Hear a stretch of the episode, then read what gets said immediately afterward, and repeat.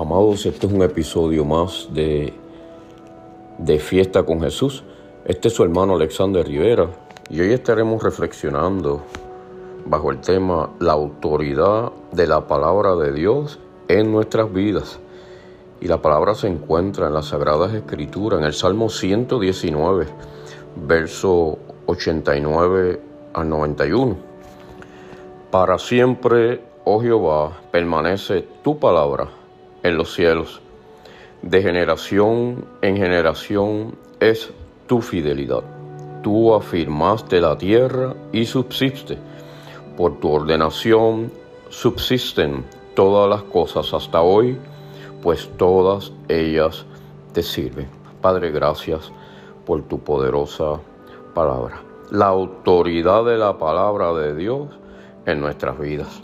Amado, la palabra de Dios este texto mm, considera la absoluta autoridad de la palabra de Dios como algo inalterable y firmemente asegurado en el cielo.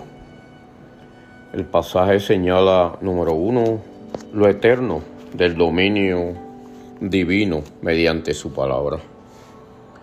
Aunque los tiempos y las estaciones cambian, como estamos viendo, y las costumbres sociales no son para menos, las opiniones humanas mucho menos y las orientaciones filosóficas varían, ello no afecta la permanencia o la autoridad de la palabra de Dios. Número dos, Dios es fiel en el ejercicio de su poder, en el cumplimiento de su promesa y las bendiciones de su palabra tanto como en su exigencia de justicia y juicio. Vemos como en el verso 90 dice, de generación en generación es tu fidelidad, tú afirmaste la tierra y subsiste.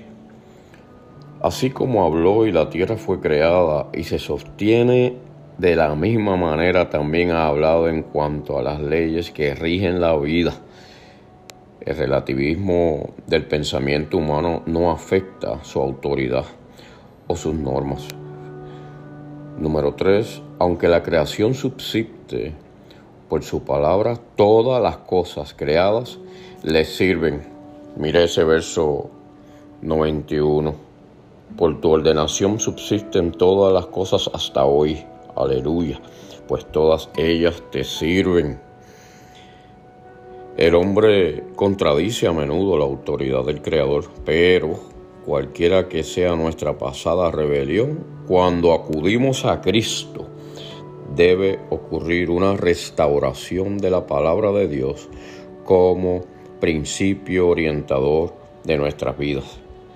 No solo se declara esto en forma conclusiva en los evangelios por el mismo Jesús, como por ejemplo en el capítulo 8, verso 47, donde dice, el que es de Dios, las palabras de Dios oye. Bendito el nombre del Señor. Sino que para Pablo responder de otra manera compromete el tipo de vida el cual hemos sido llamados. En Primera de Corintios, capítulo 2, verso 13, mm, dice, lo cual también hablamos no con palabras enseñadas por sabiduría humana, sino con las palabras que enseña el Espíritu, acomodándolo lo espiritual a lo espiritual.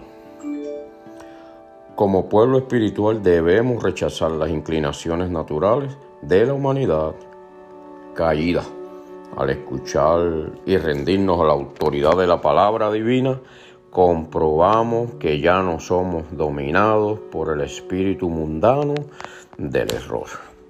A Dios sea la gloria por su palabra. Padre, en el nombre de Jesús, oramos para que seas tú continuando enseñando nuestra vida a caminar agarrado de Cristo, agarrado de tu palabra que es infalible. Te lo pedimos en el nombre de Jesús. Amén. Que así nos ayude Dios. Dios les bendiga, Dios les guarde. De fiesta con Jesús.